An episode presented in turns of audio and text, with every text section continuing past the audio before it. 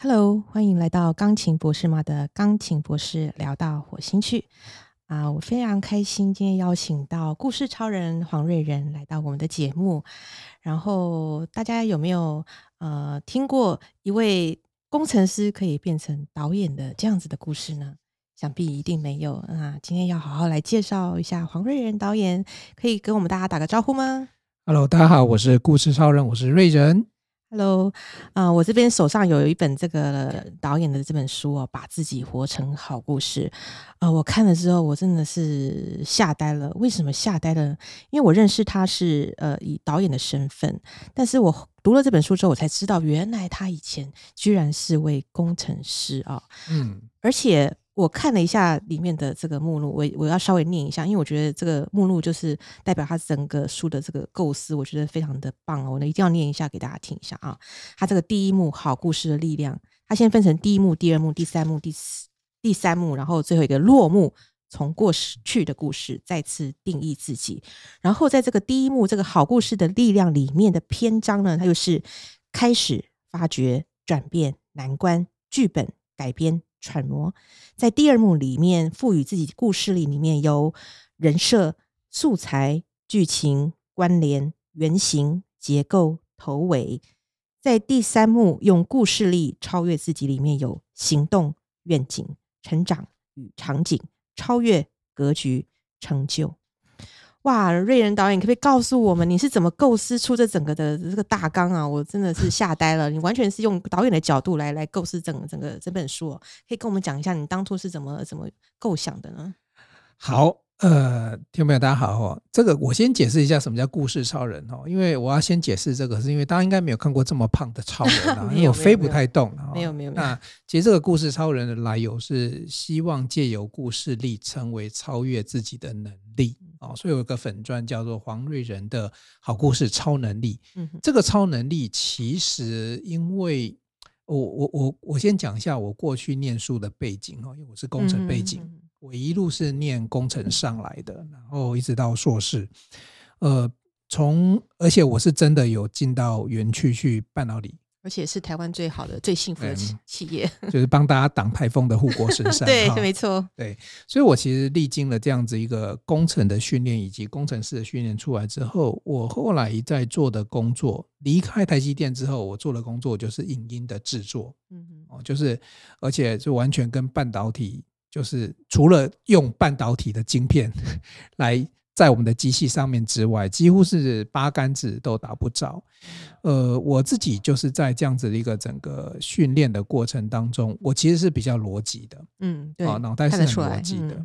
可是，在整个制片的过程当中呢，尤其是编剧，嗯，尤其是写故事，他又没那么的逻辑。故事有故事的逻辑，但是他必须能够带一点感性。嗯嗯，所以我就在。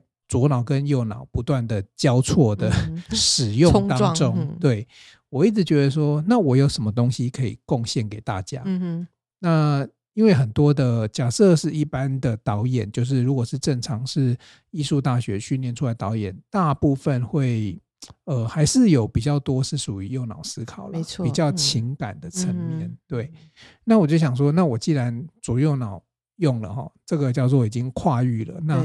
我拿什么东西来回馈给这个社会？我后来就想到，说我平常在写故事的时候啊，其实这一本书的起源是我的台大的的管理的硕士论文，哦，叫做以故事三幕剧探讨企业成长路径。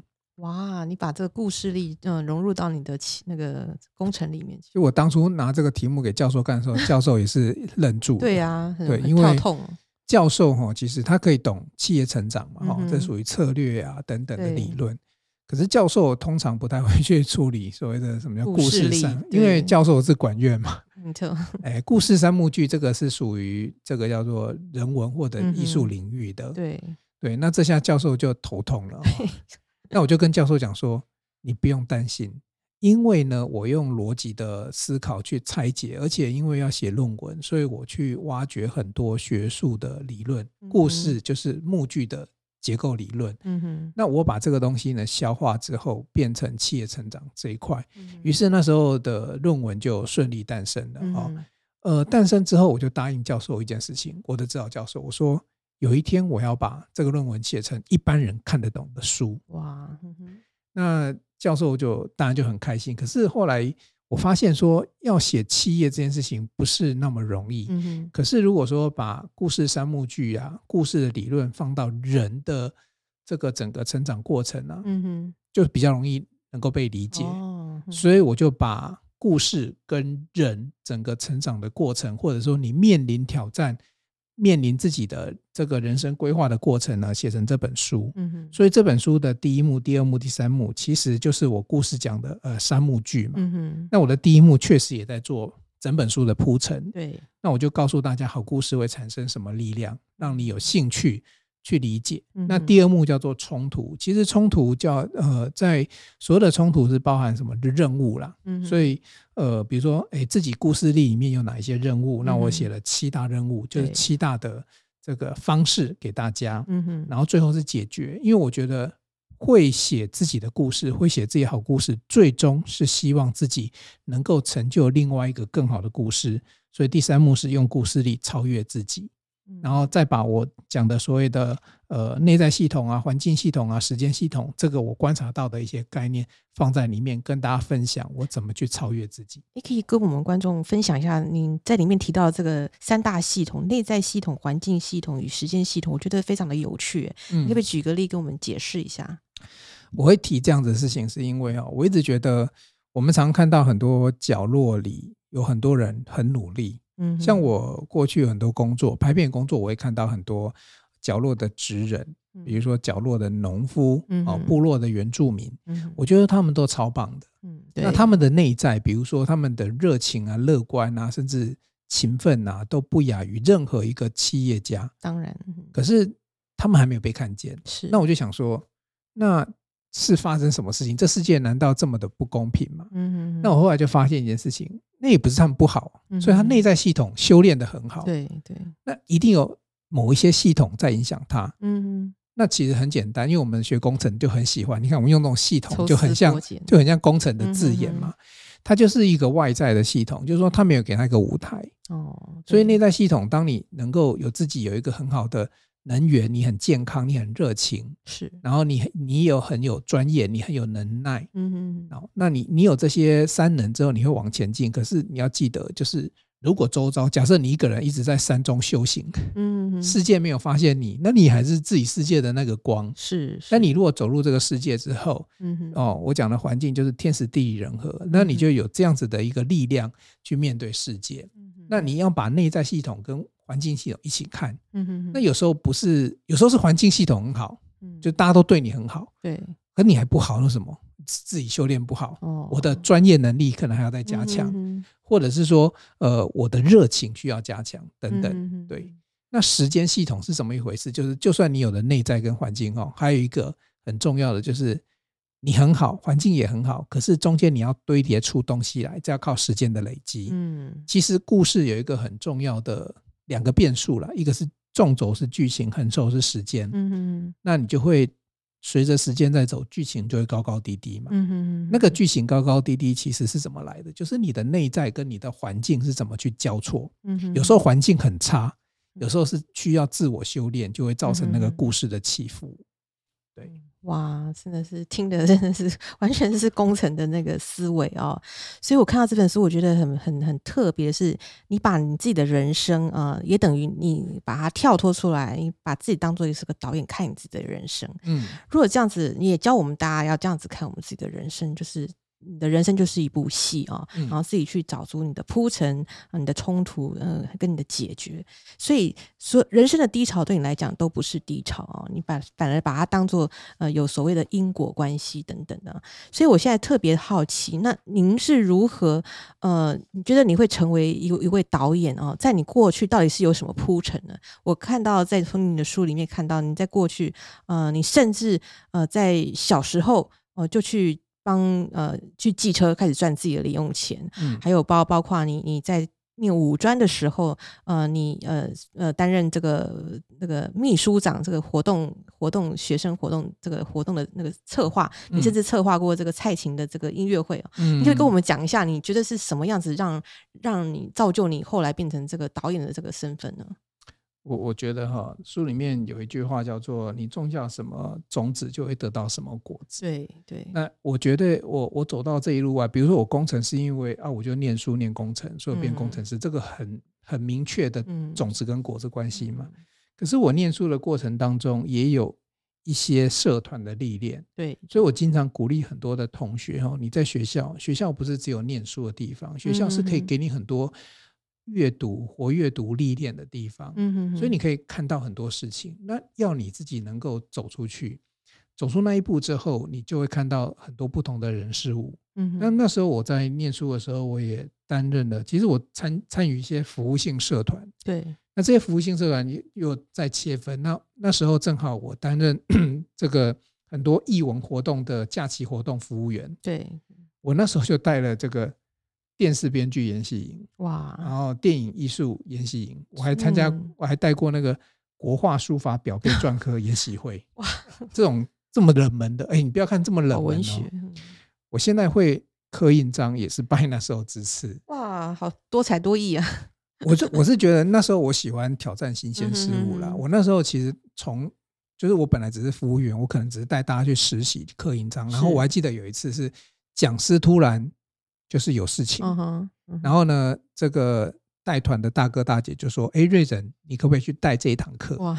我瞬时间从服务员升级成讲师，我从那一天一百块钱变 变一千块，对，变一千块。对，确实就是那种感觉会不一样。然后，因为那个东西其实是呃，学这师傅领进门，自己去修炼嘛。是是，就像说我去带那个青年话剧研习营的时候，嗯，你知道有个老师叫朱露浩老师，哦，就就很多人会说啊，这个早期是。国剧的这个名角，对，然后但现在也是很知名的演员，嗯哼，然后我就会去跟老师，就是他教学员学身段，那我们在旁边当服务员的时候，我们就会边跟着学，所以这个其实都是人生很多的，包含比如说我去带电影，嗯，电影艺术，对，所以那时候我很早就认识伊志言导演，哦，所以你知道。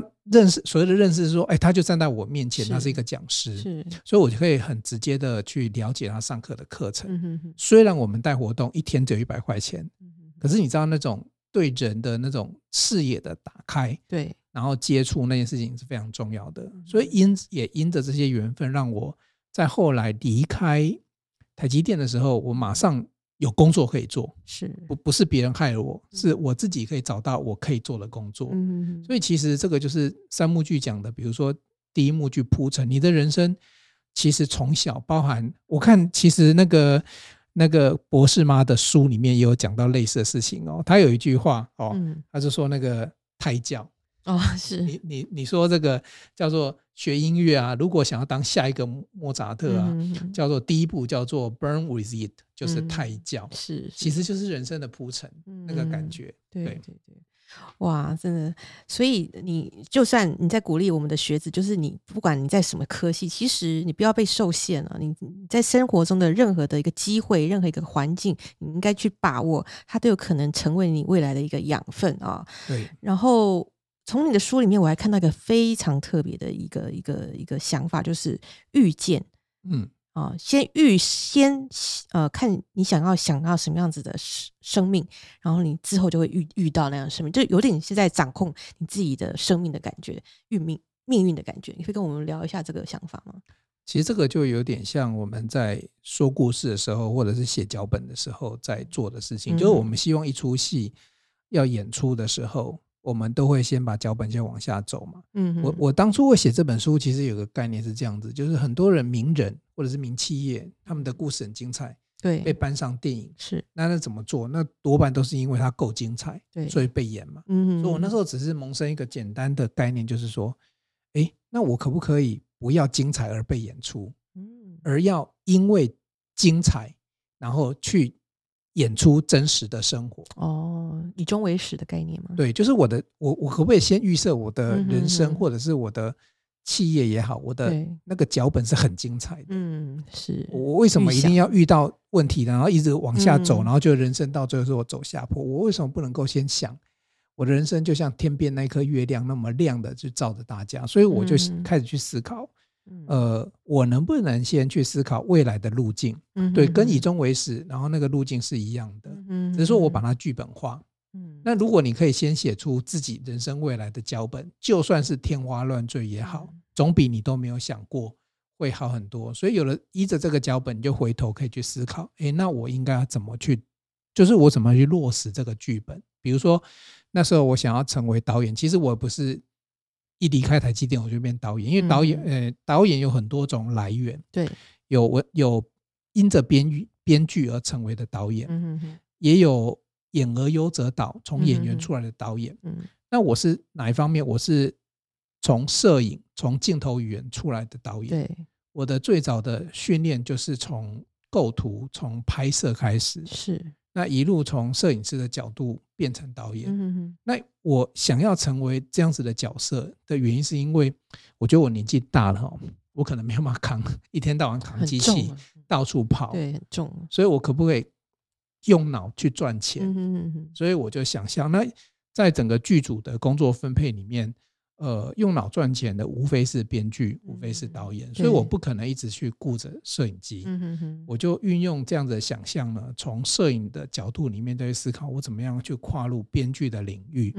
因为你一定要文字能力，才能够把画面兜起来。是，那有文字能力又把能够把画面兜起来，那能不能成为幕后？协助大家把整个团队运作做得很好的那个人，所以我是这样做的。这就有点像是我们音乐里面乐团里面的指挥啊，嗯，就是你不需要自己亲身去去做哦，你只需要去做那个把它把大家凝聚起来的那个指挥就好了。对，凝聚大家，然后呃分配工作等等的。然后我在书里面看到您这边预想的人生结局。是否就是呃，我这边看到有说书、写书、教书，这是你目前为自己定下的一个人生结局吗？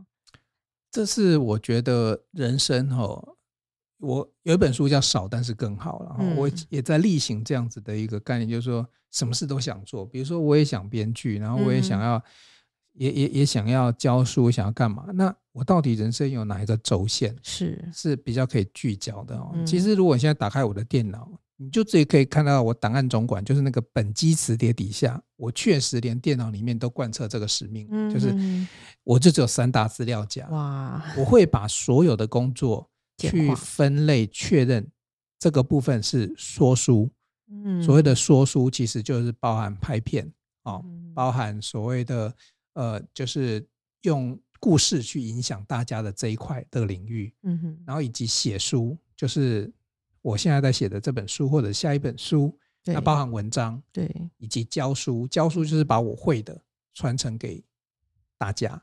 那我会确认这三类。那我会放这三类，一个很重要原因，是因为除了这三类之外，都不是我人生当下最急迫要做的事情。嗯，那人因为大家都很公平，都二十都二十四小时而已，所以我就只会确认这件事情是在我这三大轴线，这时候我再把它搬进来。嗯，那比如说，如果不是。啊，举例好了，比如说，呃，叫我去当这个综艺节目主持人，嗯很 显然的，他不是教书，也不是写书，那说书他可能是综艺娱乐，可能不是我现在要发展的方向，我就不会去做。对啊，所以我是把运用这个方式，把我的人生该做的事情收敛的，自己会规划的比较清楚了。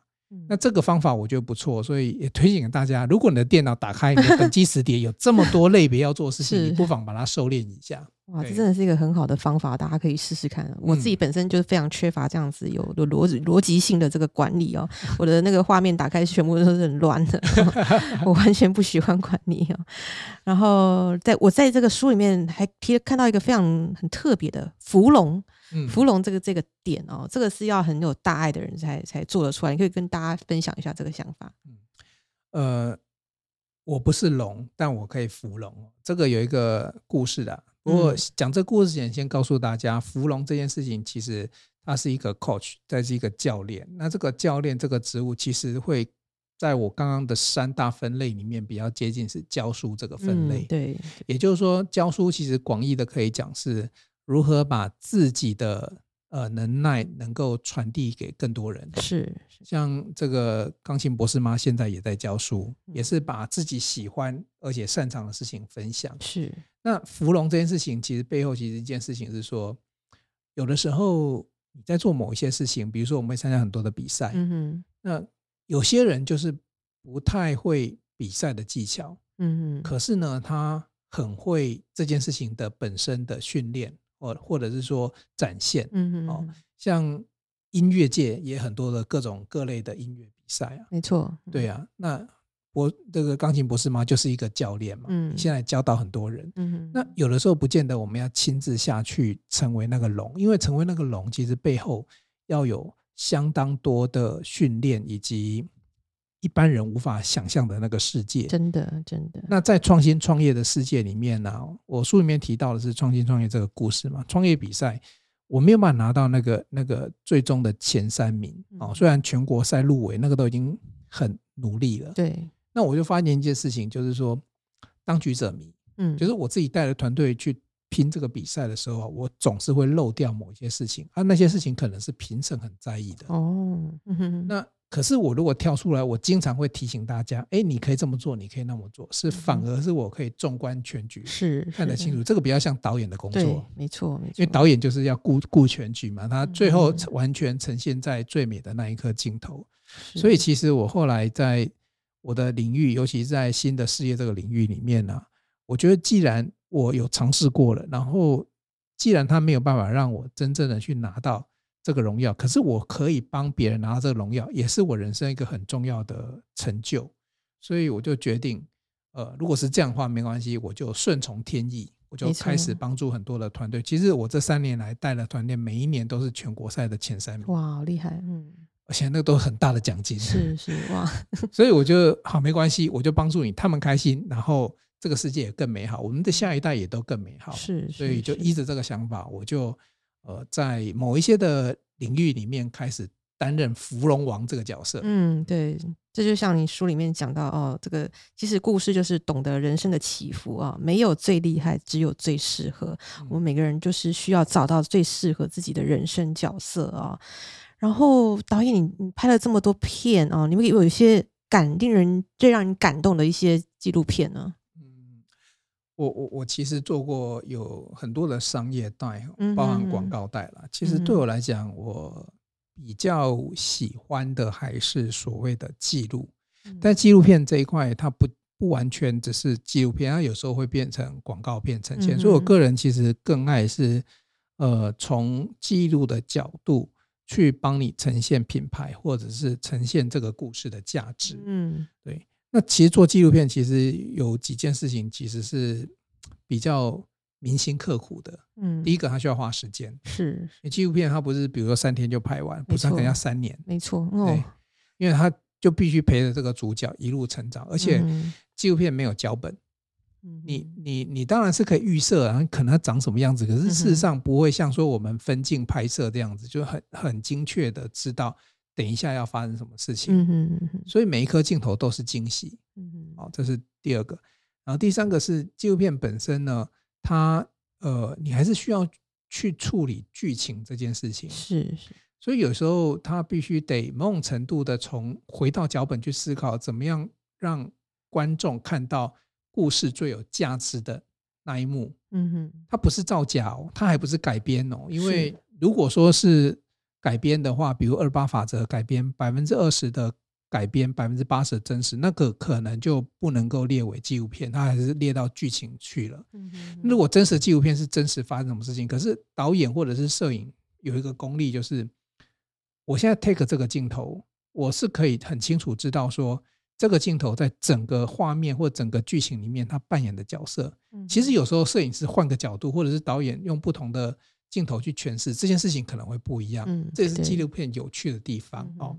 那你刚才提说，我觉得我正好在呃前几年吧，就是有有有一家科技公司有委托我，嗯先是做了一呃两个学校的一个叫做科普竞赛的纪录片，对对短片。那我就因着这个缘分就认识这两个学校，然后我就发现，哎，这两个学校老师超级认真哇，你就。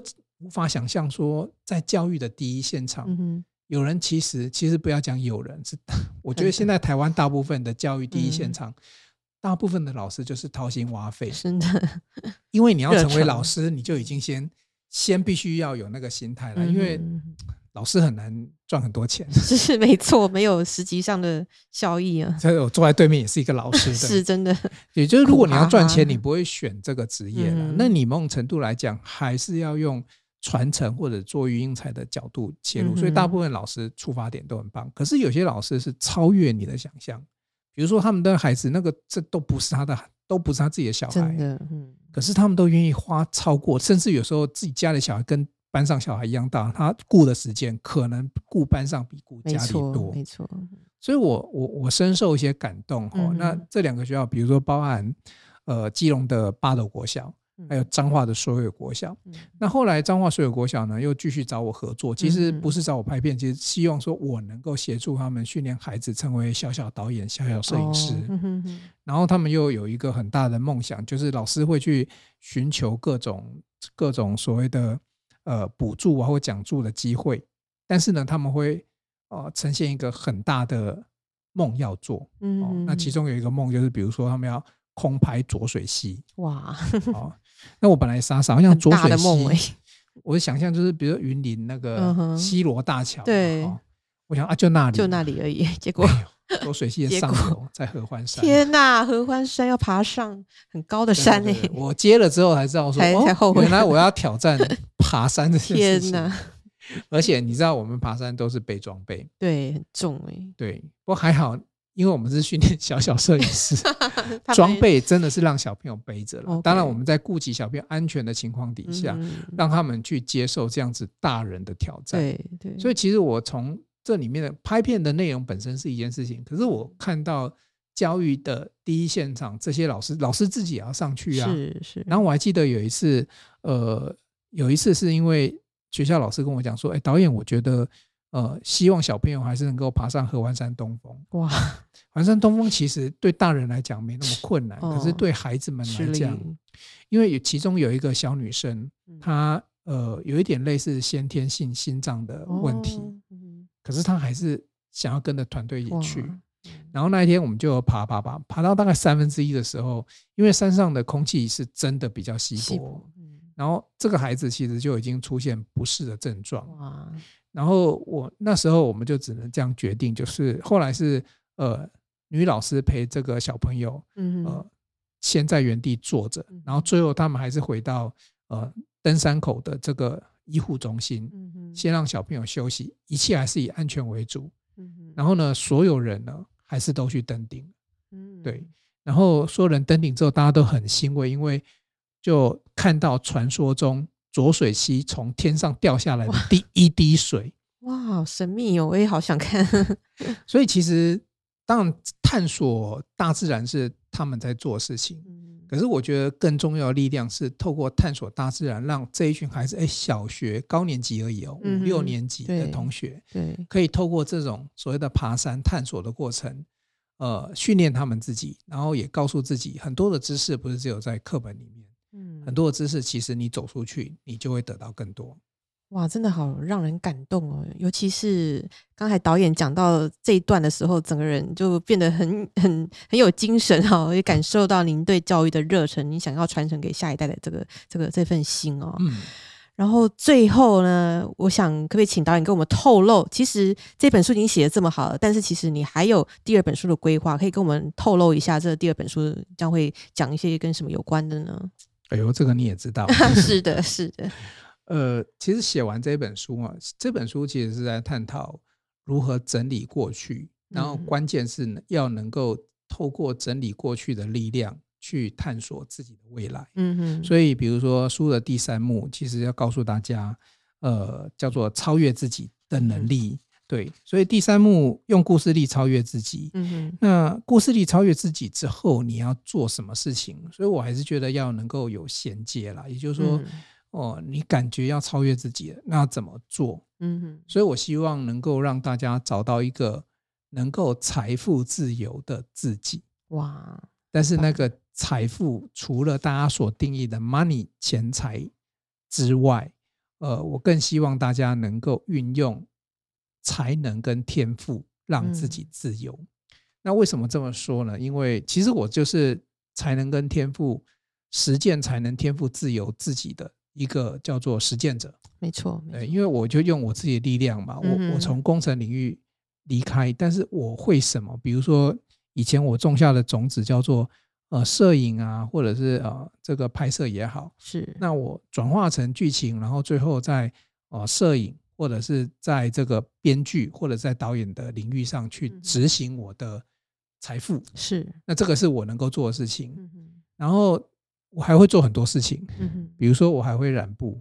哇，好特别！我会做一些手作，那可能他就哎，这个男生跳动 就更加不一样，是不是女生。没有，我觉得没有所谓的男女。我觉得有些事情就是，呃，你喜欢做，然后你去找到会做的方法，嗯那你变成教学是，哎，你又喜欢教学，是，你就把它变成一种能力。嗯，那你去做教学也会有收入啊。所以所有的钱财的财富自由之前跟之后。都应该有所谓的才能跟天赋的自由，那个自由是让你可以实践你的人生，不被某些事情困住绑住，而是真正可以让你能够感受到你人存在这个世界上是有用的人。没错，没错。但是要做到这么多事情，做到这个自由，其实背后呃有九件事情要跟大家分享。那我把它细分成。财销人发财，谈情说爱九个篇章来跟大家分享哦。那这九件事情，如果你都能够涉略，甚至于都弄懂、都精通了，你的财富，不管是弹钢琴，还是摄影，还是画画，还是染布，才有办法让你自己能够立足在这个地表上，然后都能够随时立于不败之地。所以下一本书我在谈这件事情。